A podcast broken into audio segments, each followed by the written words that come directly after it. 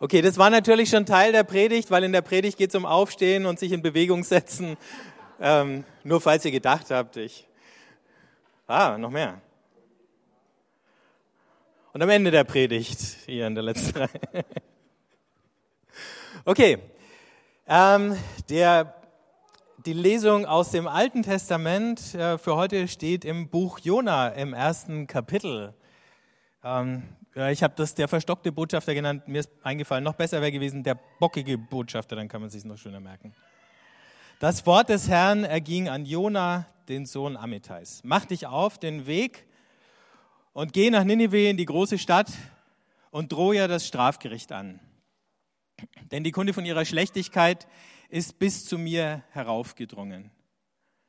Jona machte sich auf den Weg, doch er wollte nach Tarschisch fliehen, weit weg vom Herrn. Er ging also nach Jaffo hinab und fand dort ein Schiff, das nach Tarschisch fuhr. Er bezahlte das Fährgeld und ging an Bord, um nach Tarschisch mitzufahren, weit weg vom Herrn. Aber der Herr ließ auf dem Meer einen heftigen Wind losbrechen. Es entstand ein gewaltiger Seesturm und das Schiff drohte auseinanderzubrechen. Die Seeleute bekamen Angst und jeder schrie zu seinem Gott um Hilfe. Sie warfen sogar die Ladung ins Meer, damit das Schiff leichter wurde. Jona war in den untersten Raum des Schiffes hinabgestiegen, hatte sich hingelegt und schlief fest. Der Kapitän ging zu ihm und sagte, wie kannst du schlafen? Steh auf, ruf deinen Gott an, vielleicht denkt dieser Gott an uns, sodass wir nicht untergehen. Da sagten sie zueinander, kommt, wir wollen das loswerfen, um zu erfahren, wer an diesem unserem Unheil schuld ist. Sie warfen das los und es fiel auf Jona. Da fragten sie ihn, Sag uns, was treibst du für ein Gewerbe und woher kommst du, aus welchem Land und aus welchem Volk? Er antwortete ihnen, ich bin ein Hebräer und verehre Jahwe, den Gott des Himmels, der das Meer und das Festland gemacht hat. Da bekamen die Männer große Angst und sagten zu ihm, warum hast du das getan? Denn sie erfuhren, dass er vor Jahwe auf der Flucht war. Er hatte es ihnen erzählt. Und sie sagten zu ihm, was sollen wir mit dir machen, damit das Meer sich beruhigt und uns verschont? Denn das Meer wurde immer stürmischer. Jona antwortete ihnen, nehmt mich und werft mich ins Meer, damit das Meer sich beruhigt und euch verschont. Denn ich weiß, dass dieser gewaltige Sturm durch meine Schuld über euch gekommen ist. Die Männer aber ruderten mit aller Kraft, um wieder an Land zu kommen, doch sie richteten nichts aus, denn das Meer stürmte immer heftiger gegen sie an. Da riefen sie zu Jahwe, ach Herr, lass uns nicht untergehen wegen dieses Mannes und rechne uns, was wir jetzt tun, nicht als Vergehen an unschuldigem Blut an. Denn wie du wolltest, Herr, so hast du gehandelt. Dann nahmen sie Jona und warfen ihn ins Meer, und das Meer hörte auf zu toben. Da ergriff die Männer große Furcht vor Jahwe und sie schlachteten für Jahwe ein Opfer und machten ihm viele Gelübde.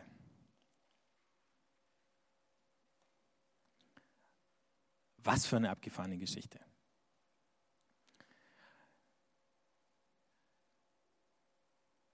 Da ist dieser Jona, über den wir nichts erfahren, außer dass zu irgendeinem Zeitpunkt Gott zu ihm spricht und sagt, geh nach Ninive. Und äh, da zeichnet sich schon ab,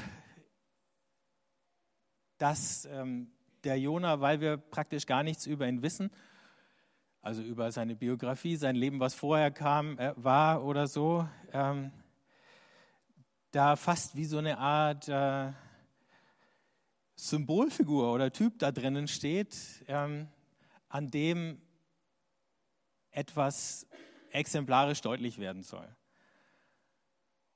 Und am schönsten ist es, wenn man eben diese Jona-Geschichte liest und sagt, Jona, der steht stellvertretend für Gottes Volk und für den Auftrag, den dieses Volk eigentlich in der Welt hätte.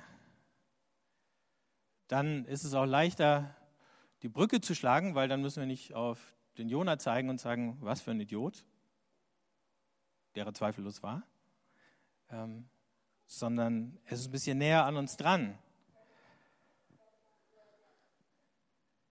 Es ist wie so eine kleine Lehrgeschichte, die da mitten unter den anderen Prophetenbüchern steht. In all den anderen Prophetenbüchern stehen Sprüche von Propheten. Hier in diesem Buch steht eine Geschichte nach der anderen und zwischendurch hört man Jona mal irgendwie atemlos und meistens irgendwie äh, missgelaunt irgendwas sagen. Worum geht es in dieser Geschichte? Ähm, mit, dieser, mit diesem Aufruf, Jona dann nach Ninive zu schicken. Und Ninive ist genauso wie Jona sozusagen ähm, ein klingender Name. Das ist diese Hauptstadt des Assyrischen Reichs, brutale Militärmacht, äh, die alles platt gemacht hat, was ihr in den Weg kam, ähm, die all die Kulturen um sie herum überrannt und dann zerstört und vernichtet hat und dann eben im 8. Jahrhundert auch das Nordreich Israel zerstört hat. Also Ninive ist sozusagen neben Babylon der, im Alten Testament der Inbegriff einer bösen Großmacht. Sowas, was bei uns über Jahrzehnte die Russen gewesen sind, so ungefähr. Ne? Ähm, also es hat auch schon so ein bisschen legendenhaften Charakter. Was denn da alles Böses in Ninive passiert, wird überhaupt nicht erwähnt. Das muss man gar nicht erklären, weil Ninive ist sozusagen der Inbegriff des Bösen. Oder der Inbegriff des Heidentums, äh, unter dem die Israeliten zu leiden hatten. Und dann muss dieser Bote eben dahin gehen, um diese Stadt und ihr Großreich, das ist natürlich dann impliziert, äh, zur Umkehr aufzufordern. Was für eine verrückte Mission wird sich der Jona auch gedacht haben. Einer gegen so viele. Und dann stellen wir fest, gleich zu Anfang der Geschichte, das Problem in dieser Geschichte sind gar nicht die Adressaten dieser Botschaft, dieses Aufrufs zur Umkehr oder der Drohung mit dem Gericht, ähm, sondern es ist der Bote selber, der nach dem Motto lebt und handelt alles bloß das nicht. Also bis dahin ging es dem Jona mit Gott offensichtlich ganz gut. Wahrscheinlich, weil der ihn in Ruhe gelassen hatte. In dem Moment, wo er sagt, Jona, hier habe ich eine Aufgabe für dich, bricht die Panik aus. Gut, wie gesagt, die Aufgabe war auch so, dass man sich Sorgen machen musste. Jetzt ist der Unterschied zwischen den meisten von uns und dem Jona wahrscheinlich der, dass wir in so einem Moment vielleicht erstmal irgendwie einfrieren, erstarren würden, erstmal gar nichts machen würden, lange überlegen würden, vielleicht mit 100 Freunden diskutieren würden, ob wir jetzt richtig gehört haben oder ob es nicht Möglichkeiten gibt, dass wir uns getäuscht hätten, dass das gar nicht Gott war, der zu uns geredet hat und dann vielleicht auch irgendwie unter 100 Freunden zwei finden, die uns das bestätigen und dann einfach bleiben, wo wir sind und tun, was wir immer getan haben. Das macht Jona nicht. Jona wird erstaunlich aktiv, sofort und macht sich auf den Weg, allerdings in die entgegengesetzte Richtung. Also man diskutiert, ähm, wo diese Stadt Tarschisch gelegen haben könnte. Die wahrscheinlichste Variante ist, dass sie irgendwo in Spanien gelegen hat. Da gab es eine griechische Stadt, die hieß Tartessos. Also Ninive liegt von Israel aus im Norden, Nordosten. Spanien liegt im Westen. Das ist der äußerste Westen, das Ende der bekannten, damals bekannten Welt. Und Jonah geht zielstrebig nach Westen an die Küste, zahlt Geld für die Überfahrt. Das kann sein, dass es gar nicht billig gewesen ist und lässt sich dann mit diesem Schiff ähm, wegbefördern. Auch das erfordert für ihn, dass er eine Menge Angst überwindet, denn die Israeliten waren ja alles Landratten. Die sind nicht zur See gefahren. Die Seefahrernationen waren die anderen, die Phönizier allen voran die da mit ihren schnellen Schiffen unterwegs waren. Also für so eine Landratte auf ein Schiff zu gehen, ist schon echt mutig. Ne? Aber leider eben zeigt der Mut in die völlig falsche Richtung. Und die Frage ist, war es tatsächlich Angst, die ihn dazu gebracht hat, die andere Angst zu überwinden oder was war es? Aber da muss man bis zum Ende von dem Buch lesen, das werden wir heute gar nicht schaffen. Aber zweimal fällt in, diesem, in diesen ersten Versen dieser Ausdruck weit weg vom Herrn. Da werden Sie natürlich die, äh, die äh, Bibelfesten unter euch sagen, ja, hat er denn seine Psalme nicht gelesen? Da heißt doch, nähme ich Flügel der Morgenröte und flöge zum äußersten Meer, dann würde auch dort. Im zweiten Kapitel betet der Jona auch einige Psalmen, aber scheinbar war der nicht dabei. Da hat er im Konfirmandenunterricht gefehlt oder ich weiß nicht was, als er gelernt wurde. Jedenfalls diese Vorstellung, man könnte irgendwo hinfliehen und dann tatsächlich weit weg vom Herrn sein, mag vielleicht sich dann auf den Tempel in Jerusalem beziehen lassen. Aber die Frage ist schon, ist denn Jahwe, dieser Gott, nur ein regionales Phänomen? Wenn er das wäre, dann wäre er wie die Götter der Heiden. Da hatte jedes Volk seinen Gott und der Gott hatte dann da, wo das Volk wohnte, äh, seinen territorialen Schwerpunkt oder so. Ne? Und in der Nähe der Heiligtümer dieser Götter waren sie. Es ist ungefähr so clever wie in äh, der Odyssee, wenn der Odysseus vor dem Meeresgott Poseidon flüchtet und das mit dem Schiff macht. Ja, hätte man auch sagen können, hätte sie wissen können. Wärst du zu Fuß gegangen, hätte es nicht so lange gedauert. Ähm, tut er aber nicht. Sonst wäre aber die Geschichte auch nicht so schön spannend geworden. Und es ist eine spannende Geschichte. Also er will weit weg vom Herrn in der Hoffnung, dass dieser alte, dieses alte Motto aus den Augen, aus dem Sinn funktioniert. Wenn ich mal weit weg bin, dann habe ich meine Ruhe. Also vielleicht hat er sich ja auch gedacht, und es wäre ja durchaus logisch gewesen, dass wenn er sich mal vorübergehend äh, aus der Affäre zieht, sozusagen ins Exil geht, dass äh, dann irgendwann Gott sagt, ups, der Jonah ist weg. Ja, dann nehme ich halt jemand anders. wenn ich Gott gewesen wäre, dann hätte ich das gemacht. Wenn bei uns zu Hause irgendwas aufgeräumt werden muss und äh, von unseren vier Kindern drei zu Hause sind und ich den einen bitte, ob er das machen kann und der sagt, oh, ich muss ganz schnell gehen und äh, die Eile nimmt in so einem Moment immer erstaunlich zu. Ich weiß nicht, ob ihr das auch mal erlebt habt. Ähm, plötzlich ist alles ganz dringend und dann äh, muss er also in dringendem Auftrag äh, das Haus verlassen. Dann schaue ich mich halt um und gucke und schaue, wer ist noch da und dann trifft es halt den nächsten so ungefähr. Hättet ihr auch gemacht, oder? Gedacht, na lass den Jonah halt rennen. Ich habe ja noch ein paar Leute hier, die ich schicken kann. Aber Bussekuchen, so läuft's nicht nicht in dieser Geschichte. Also, er schickt einfach einen Sturm hinter dem Schiff her. Und in dem Moment, wo der Sturm so mächtig wird, dass die Seeleute, und das muss dann sozusagen schon der Gipfel der Panik sein, ihre Ladung über Bord werfen. Also der Grund, warum sie überhaupt ins See gestochen sind, war, dass sie eine Ladung hatten. Die hat ihnen irgendjemand anvertraut. Wenn man das Zeug über Bord schmeißt, hat man ja hinterher ein Problem, wenn man zurückkommt und sagt, Tut uns leid, äh, Herr so und so, wir konnten Ihr Zeug nicht nach Tasche springen. Äh, wir hatten einen Sturm, wir haben alles ins Meer geschmissen. Dann sagt er, schön, dass ihr das gemacht habt. Äh,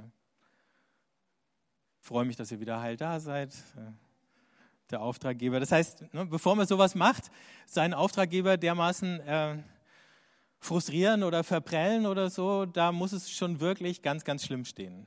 Und alle sind auf den Beinen, alle schöpfen Wasser oder tun irgendwas, um den äh, Untergang zu verhindern. Nur einer, der, der schläft. Tatsächlich, Jona, der steigt da irgendwie runter in den Bauch von dem Schiff und legt sich ganz unten äh, hin und schnarcht. Bitte? Ja, offensichtlich nicht. Vielleicht hilft ja Schlafen gegen Seekrankheit, ich weiß es nicht. Ähm, auf jeden Fall hat er einen guten Schlaf gehabt. Aber den anderen, je länger dieser Sturm geht und je höher die Panik steigt, wird immer deutlicher, wir haben hier ein Problem. Irgendjemand muss an diesem Problem schuld sein. Dafür muss es einen Grund geben. Also wenn der Sturm tobt, dann ist irgendein Gott zornig auf uns. Das ist schon wieder die Logik vom Odysseus und dem Poseidon. Ähm, und so haben diese Religionen ja auch funktioniert noch in Europa vor 1000 Jahren. Ähm, bei den Wikingern war es ganz ähnlich. Ähm, ich habe diese Woche so ein Foto gesehen oder eine, bildliche Darstellung gesehen von so einem Hain, den man gefunden hat in der Nähe von Uppsala in Schweden. Und äh, da haben die Wikinger jedes Jahr, damit sie gute Ernten hatten oder in bestimmten Abständen, wir wissen nicht, ob es jedes Jahr war, aber einigermaßen regelmäßig, wenn ich es richtig im Kopf habe, drei Hunde, drei Kühe, drei Tauben und drei Sklaven geopfert. Und die hat man da in so einen Baum gehängt und dann hingen da die Kadaver bis, also brauchen wir nicht länger drüber reden. Aber die Idee war die, du musst die Götter besänftigen, indem du ihnen irgendwie irgendwas gibst, was sie wollen, damit sie dich in Ruhe lassen, damit sie dir wohlgesonnen sind, damit du eben verschont bleibst von solchen Sachen wie Missernten, Kriegen und so weiter, ähm, die du gerne vermeiden möchtest. So, in der Logik treffen sich alle auf diesem Schiff. Und jetzt ist eben die Frage, wie kriegen wir die Götter wieder besänftigt? Die Versuch Nummer eins, wir beten. Deswegen wecken sie auch den Jona auf und sagen, vielleicht hast ja du noch einen Gott, ähm, an den wir bisher noch nicht gedacht haben. Betest du zu dem, nachdem die anderen Gebete unsere bisher noch nicht geholfen haben. Und nachdem auch das nicht hilft, gibt es ein Gottesurteil, ein Losentscheid. Sie würfeln oder machen irgendwas. Äh, wir wissen nicht genau, wie der Losentscheid äh, funktioniert hat. Vielleicht mussten sie Strohhalme ziehen oder so, Streichhölzle. Und Jonah zieht den kürzeren. Und äh, durch diesen Losentscheid ist den anderen auf einmal klar, so hat auch das damals funktioniert. Ja, da wurde gelost und dann war klar, der ist schuldig. Und in dem Fall stimmt. Was auch wieder eine Frage aufwirft. Gott spricht durch so ein magisches Ritual? Heiden werfen Lose und hören dadurch Gott? Okay. Und dann ist klar, Jona ist das Problem. Und langsam ziehen sie es ihm aus der Nase raus, was los war. Erst sagt er, ich weiß nicht, ob ihr beim Lesen genauso gestockt habt, ich bin ein Hebräer, ich diene dem Gott, der den Himmel gemacht hat und die Erde und das Meer. Meer? Hallo, Jona?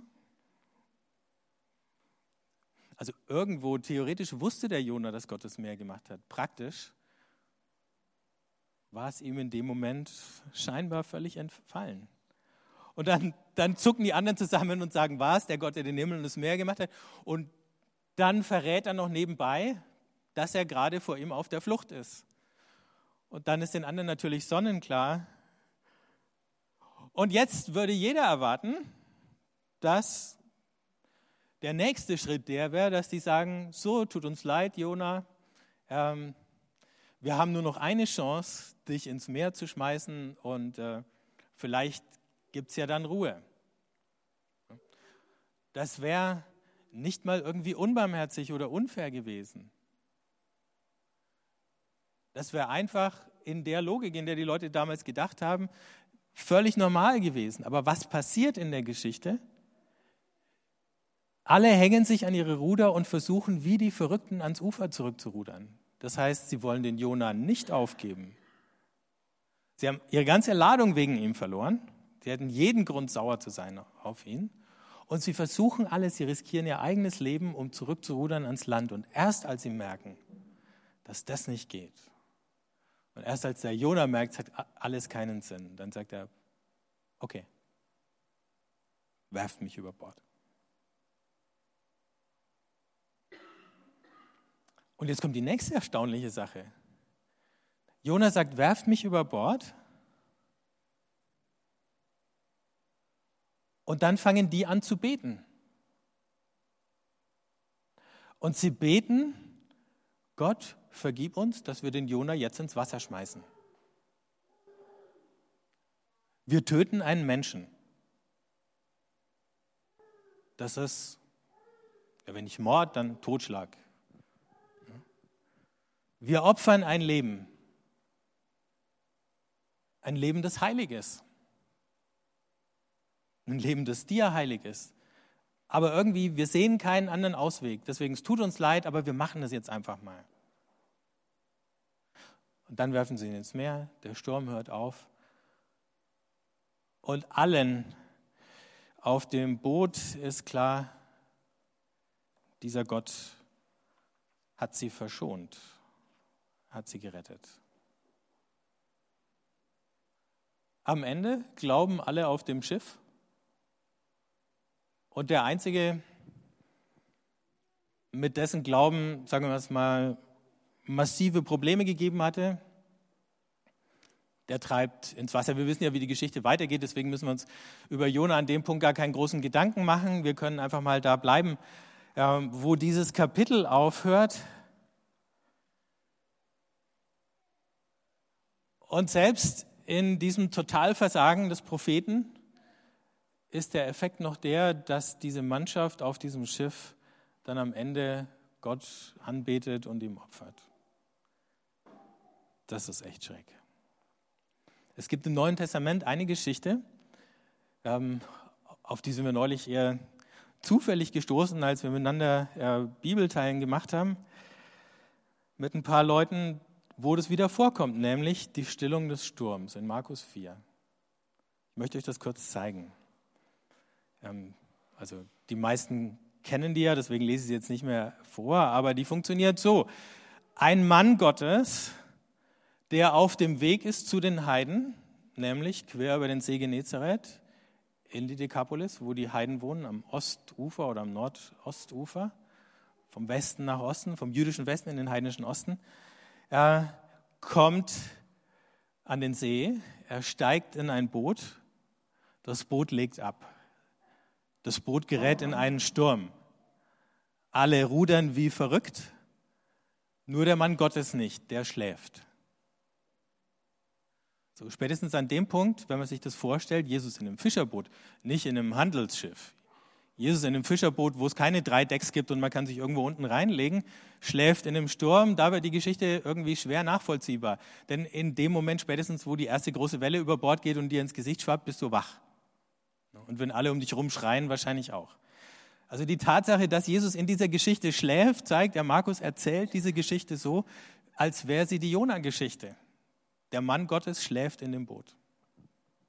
Und es ist ja die Frage, und das ist nicht durchschaubar für die Mannschaft, sprich die Jünger, in dem Moment, äh, was hinter diesem Sturm steckt. Ist Gott aus irgendeinem Grund wütend? Ist es ein Fehler, dass Jesus zu den Heiden rüberfahren will? Dürfte er das gar nicht? Sollte er vielleicht lieber bei den Juden bleiben? und sich auf sein Kerngeschäft konzentrieren, wie man heute sagen würde. Ähm, was ist es?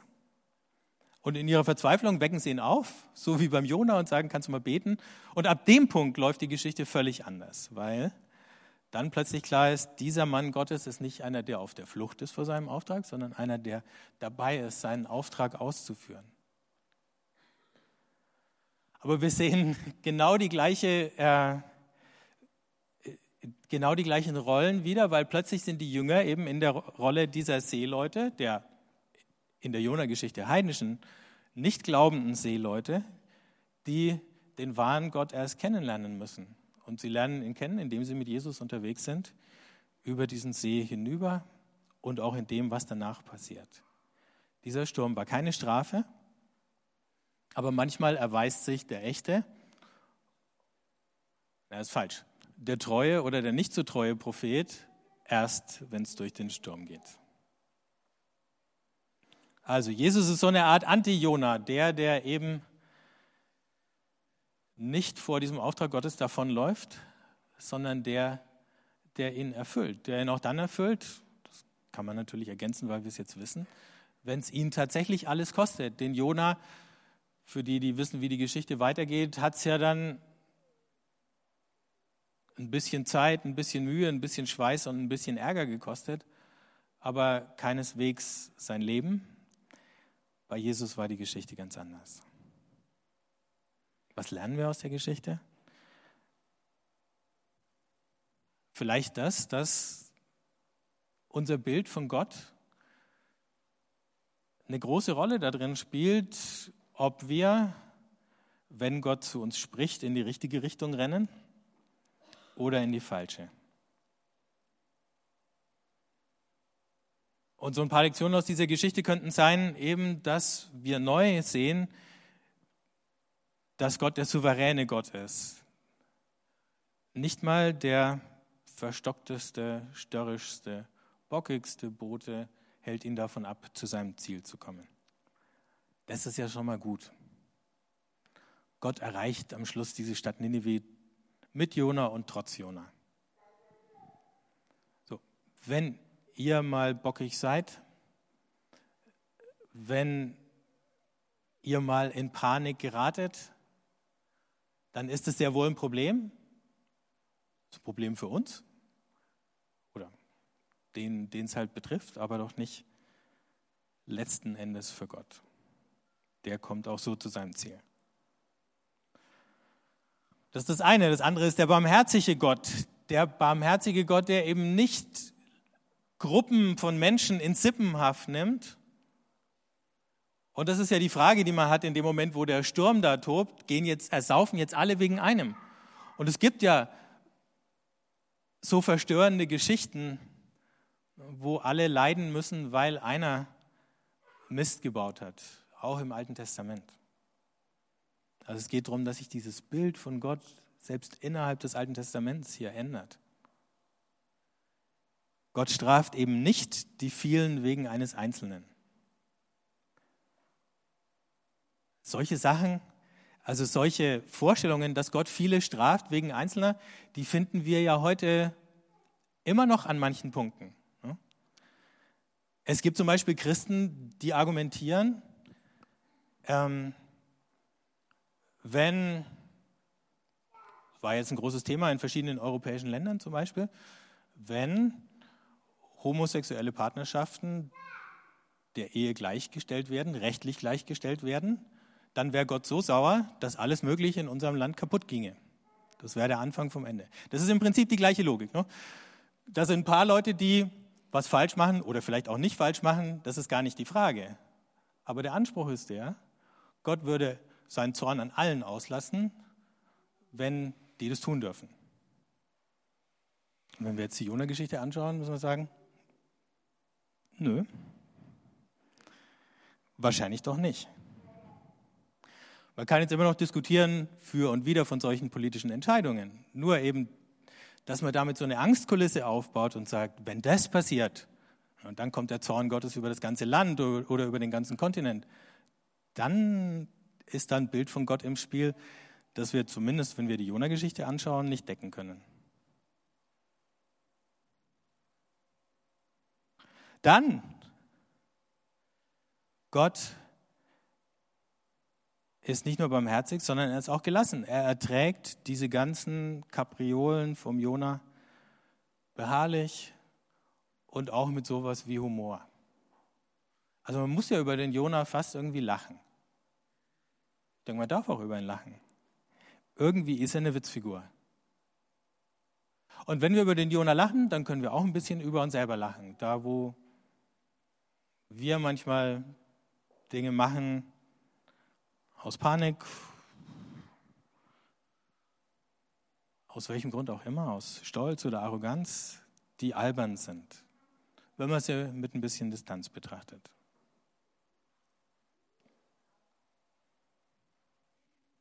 Und schließlich der treue Gott, der für alle Menschen sorgt und, und das sieht man dann im weiteren Verlauf der Geschichte, sogar für die Tiere. Dieses Schwarz-Weiß-Denken. Hier ist das Volk Gottes, das alle Weisheit besitzt. Und da draußen sind die Heiden, die nichts Gutes im Sinn haben.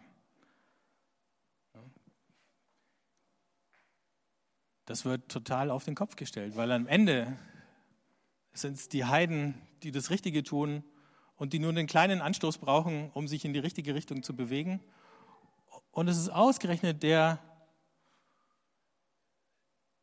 der alles weiß, der alles gehört hat, der alles gelernt hatte, dem das nicht gelingt.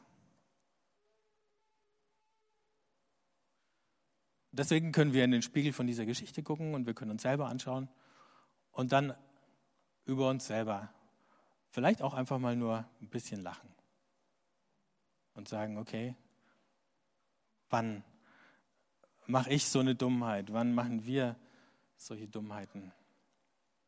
Und wir können andere anschauen und wir müssen nicht mehr in ihnen, auch wenn sie was völlig anderes leben oder denken oder sagen, als wir einfach nur eine Bedrohung sehen, sondern wieder viele Dinge, die wir von ihnen lernen können.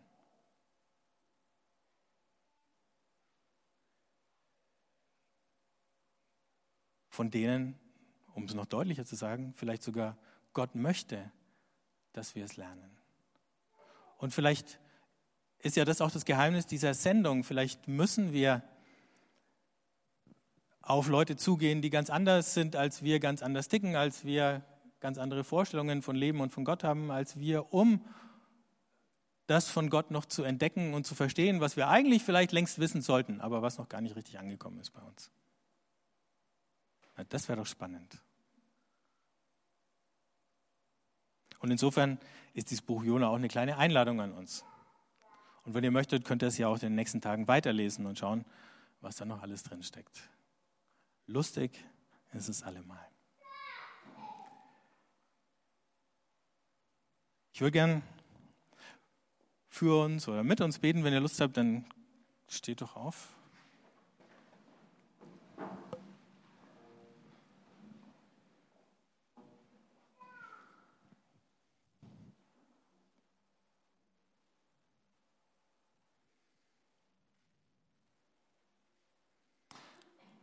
Vater im Himmel, wir schauen auf diese Geschichte vom Jona und wir, wir lassen uns mit reinnehmen in dieses Gebet der Seeleute, die dir danken für deine Barmherzigkeit, für deine Liebe, die keine Grenzen kennt, für deine Gerechtigkeit, dafür, dass du nicht Strafe, Rache oder Tod im Sinn hast, sondern dass du möchtest, dass alle das Leben finden. Danke, dass du dich auch in den Stürmen unseres Lebens zeigst und offenbarst. Und ich bitte dich für jeden Einzelnen von uns da, wo wir im Augenblick vielleicht in die falsche Richtung rennen, da hilfe uns umzukehren und in die richtige zurückzulaufen zu dir. Amen.